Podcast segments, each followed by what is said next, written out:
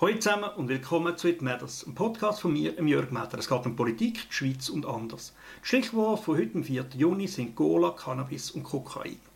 Der Auslöser, warum ich gerade in dieser Folge über das rede, also über Sucht, ist eine Medienmitteilung von der Stadt Bern. Die kann sich nämlich vorstellen, in einem Versuch, Kokain legal zu verkaufen. Ja, und das hat doch äh, für, für Aufruhr gesorgt. Schließlich ist ja Kokain harte Droge. Ich möchte aber in dieser Folge nicht nur über Kokain reden, sondern also ein einen größeren Kontext stellen, weil die ganze Thematik von Suchtmitteln, äh, die beschäftigt die Schweiz schon seit Jahren und wird sie auch noch weiterhin beschäftigen. Der Hauptpunkt im Moment ist zum Beispiel äh, die Legalisierung von Cannabis. Vor äh, kurzer Zeit haben wir im Nationalrat die medizinische Anwendung von Cannabis erleichtert, also das ist unterdessen besser möglich. Und äh, es gibt aber auch Vorstöße, Cannabis allgemein zu legalisieren. Es sind auch schon Test, äh, Testverkäufe und Versuche genehmigt worden, gewisse sind schon gestartet und ich bin insbesondere in der Subkommission, die sich dem Thema annimmt. Also ich möchte nicht nur über harte Drogen reden, sondern über auch weiche Drogen und über, und darum ist das erste Stichwort Cola. Weil ich meine, jetzt Cola ist jetzt nicht unbedingt ein Suchtmittel. Und ja, ich weiß, in den Anfangszeiten von Coca-Cola hat es tatsächlich Kokain drin gehabt. Das ist heute aber nicht mehr der Fall. Und mir geht es ums heutige Coca. Wohl aber, ich habe mehrere Kollegen in meinem Umfeld, die dann irgendwann mal gemerkt haben, hey, du Scheiße nochmal, in den Mengen, wo ich Gocki konsumiere, das ist nicht gut. Das, das, das macht mich schon fast süchtig. Es hat Auswirkungen auf meine Psyche, Konzentrationsfähigkeit, Müdigkeit etc. Und ja, bei mir war es tatsächlich so, dass sie gemerkt hat, hey, meine Leber, äh, meine Leberwerte sind gerade ideal. Und die Ärztin hat ihm gesagt, ja, das könnte mit einem höheren Gocki-Konsum zusammenhängen. Also, ja, selbst schon so ein harmloser oder scheinbar harmloser Stoff, den man in jedem Kiosk kaufen kann, egal wie alt das man ist, ist irgendwie doch halt auch ein Suchtmittel. Ein erster Aspekt, den ich gerne unterscheide, wenn ich über Suchtmittel rede, sind die drei Aspekte Genuss, Rausch und Sucht. Es gibt Genussmittel, Rauschmittel und Suchtmittel. Und das Problem ist, dass zum Beispiel Alkohol alles drei ist. Alkohol ist ohne Zweifel ein Genussmittel. Es gibt so viele Leute, die sehr gerne Alkohol haben, als Bier, Wein, Whisky, Schnaps oder was auch immer.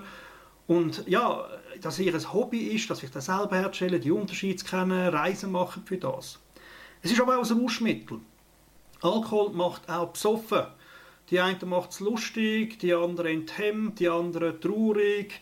Äh, ja, die einen trinken tatsächlich, um den Rausch zu erleben. Ist für mich im gewissen Maß auch okay, sofern man sich absichert, dass man in dem Rausch keinen Seich anstellt. Also nicht Auto fährt zum Beispiel. Oder auch irgendwie weiß, dass man sich dann nicht wie der größte Idiot benimmt und ich weiß nicht despektierlich, sexuell anzüglich wird und und und.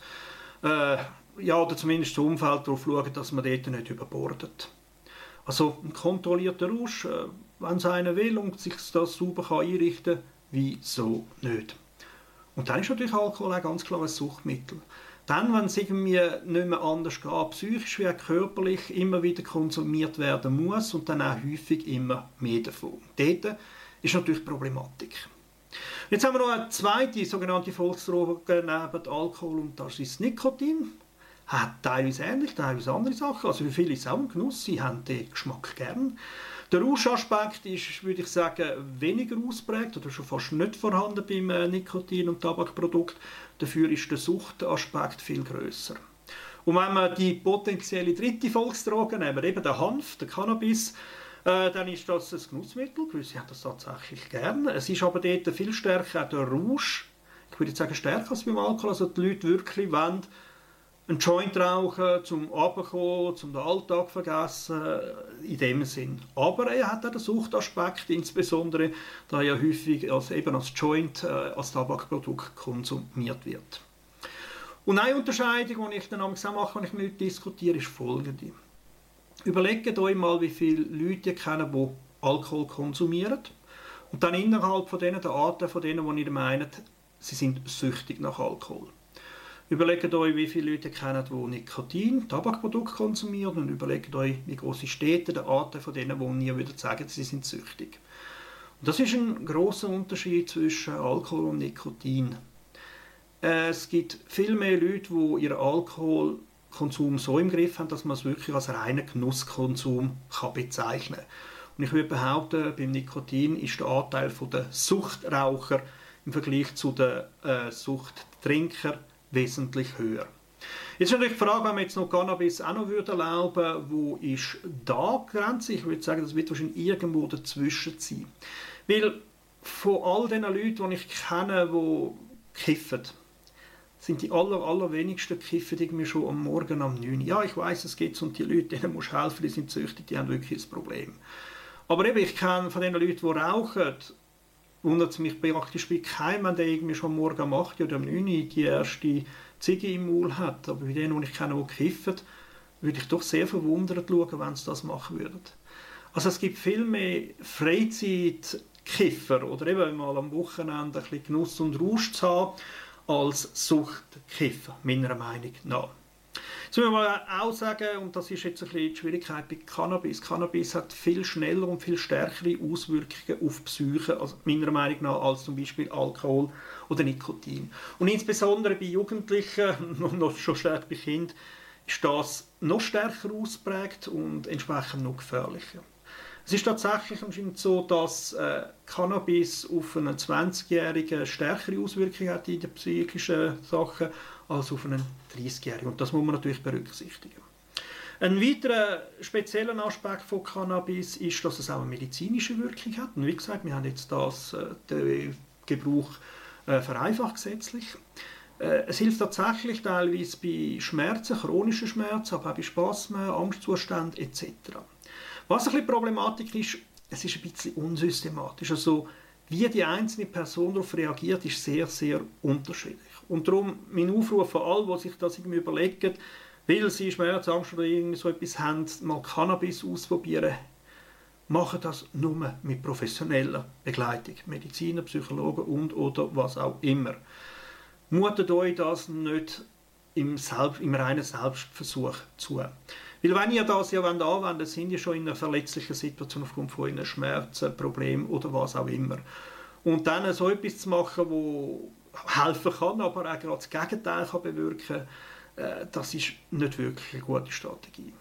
Stimmt dazu, ich glaube, es ist unterdessen in der Gesellschaft auch akzeptiert, dass man so etwas kann, will und auch durchaus sollte probieren, wenn es über andere Wege nicht geht, mit Cannabis die Situation zu verbessern aber macht das nicht allein im stillen Kämmerlein und ich weiss was, holt euch entsprechende Hilfe. Äh, bei Alkohol und Nikotin gibt es das definitiv nicht. Ich habe noch nie gehört, dass jemand äh, Nikotin im medizinischen Sinn wirklich sinnvoll anwendet und bei Alkohol, dass es besser fürs Herz ist. Leute das in moderne Legenden, um sich den eigenen Alkoholkonsum ein bisschen schön zu reden.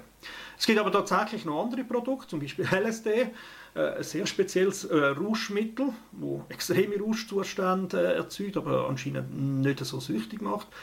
Wo man immer wieder überlegt, kann man das vor allem im psychiatrischen Bereich gezielter einsetzen.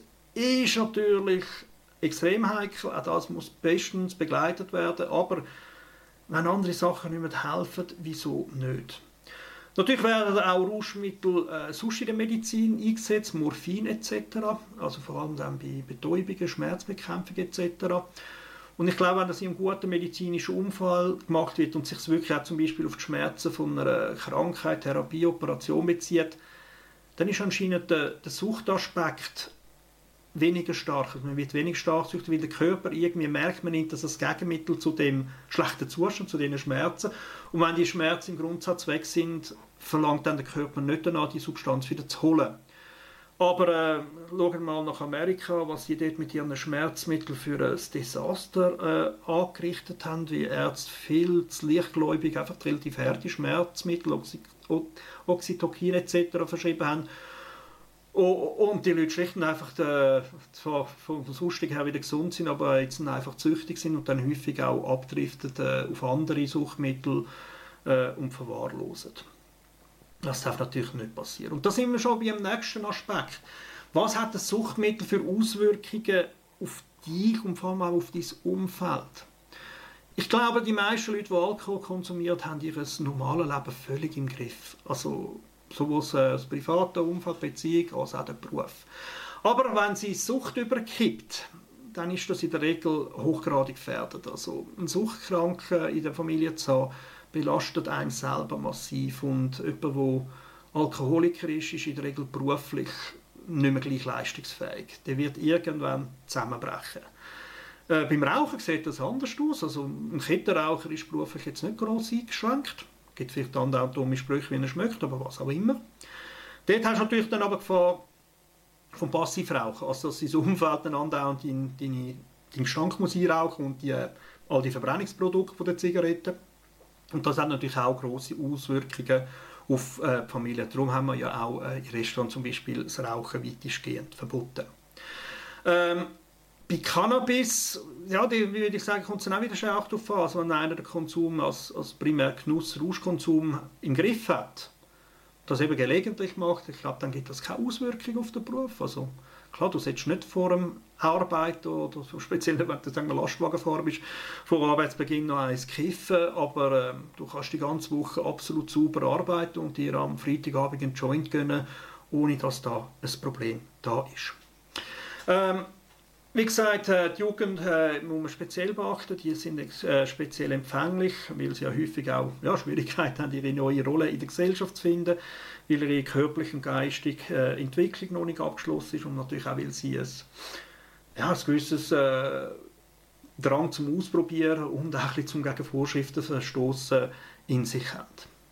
Aber ich glaube, Cannabis sollte man wirklich ähnlich behandeln wie Nikotin und Alkohol die Leute aufklären, sagen, dass äh, nichts gesund ist, dass es nichts gescheit ist, äh, Jugend entsprechend verstärkt schützen, besteuern, damit man äh, die Negativschäden mit dem kann finanzieren, aufklären, Prävention und eben auch Ausstiegshilfen gibt. Ich glaube, das ist bei diesen drei Substanzen gut möglich. Und jetzt gehen wir zu den härteren Drogen und jetzt sind wir wieder bei das, was eben Bern andenkt. Ich bin nämlich der Meinung, dass mit Kokain kann man nicht gleich umgehen wie Cannabis. Ich glaube, bei Kokain sind die meisten Suchtkonsumenten. Rausch, aber vor allem auch Suchtkonsumenten. Mir ist bewusst, es gibt Funktions, funktionierende Leute, also ein funktionierendes Umfeld haben, die Kokain konsumieren. Das Bankenumfeld ist in der Schweiz speziell bekannt dafür. Äh, Kokain äh, wirkt euphorisch, pushig und man fühlt sich leistungsfähiger, man mag vielleicht auch länger durchhalten, aber es es engt einem natürlich auch stark ein. Und solange das Umfeld alles stimmt, beruflich und alles klappt, kann der Konsum tatsächlich funktionieren. Aber es braucht dann nicht viel Störungen von außen. Beziehungsprobleme oder irgendwie eine Firma, die einen rausschmeißt oder was auch immer.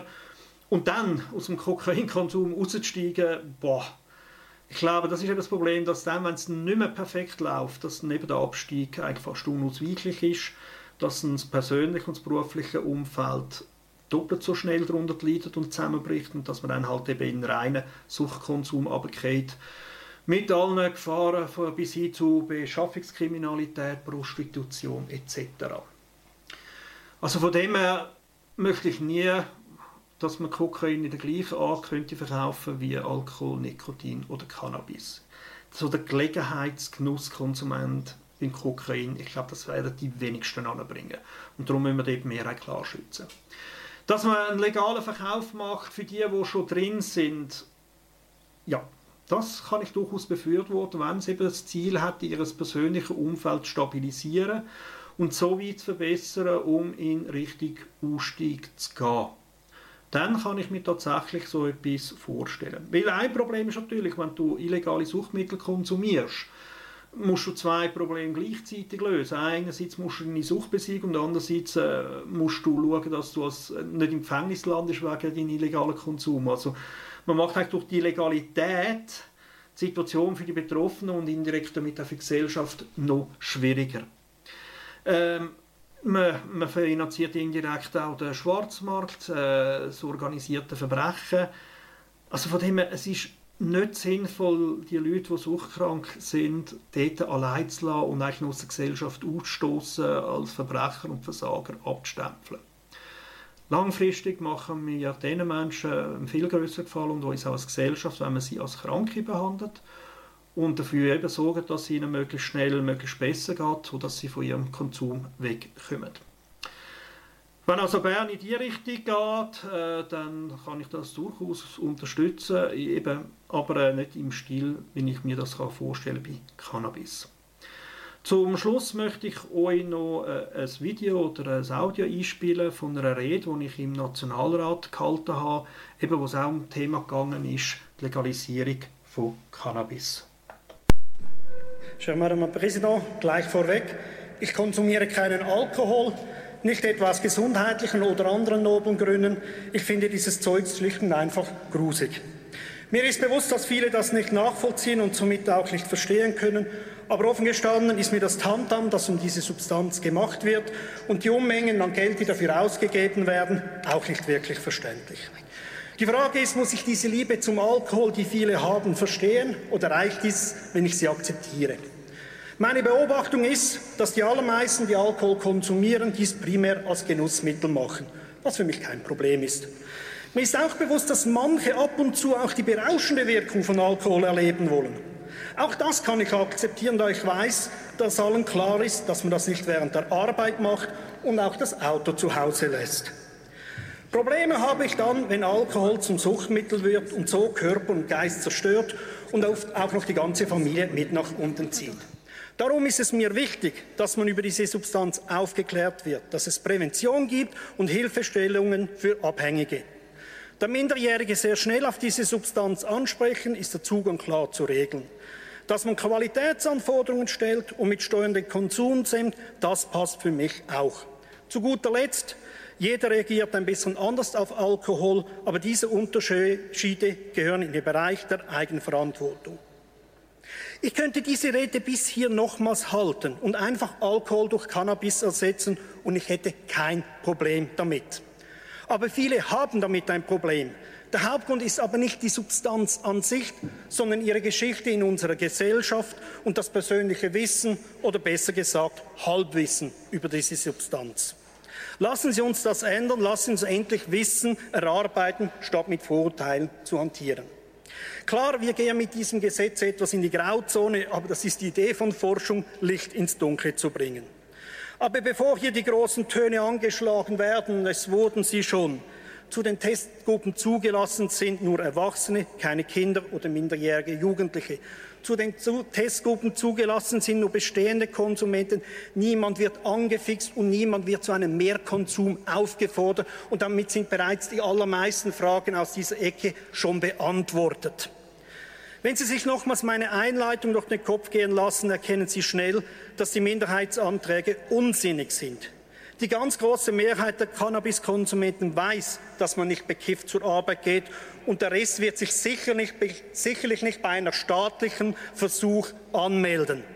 Übrigens, als mein Vater auf dem Bau in die Lehre ging, war es üblich, dass der Lehrling morgens als erstens ein Kasten Bier holen ging. Einige von Ihnen können sich an diese Zeiten erinnern. Wir sind alle froh, dass sie vorbei sind.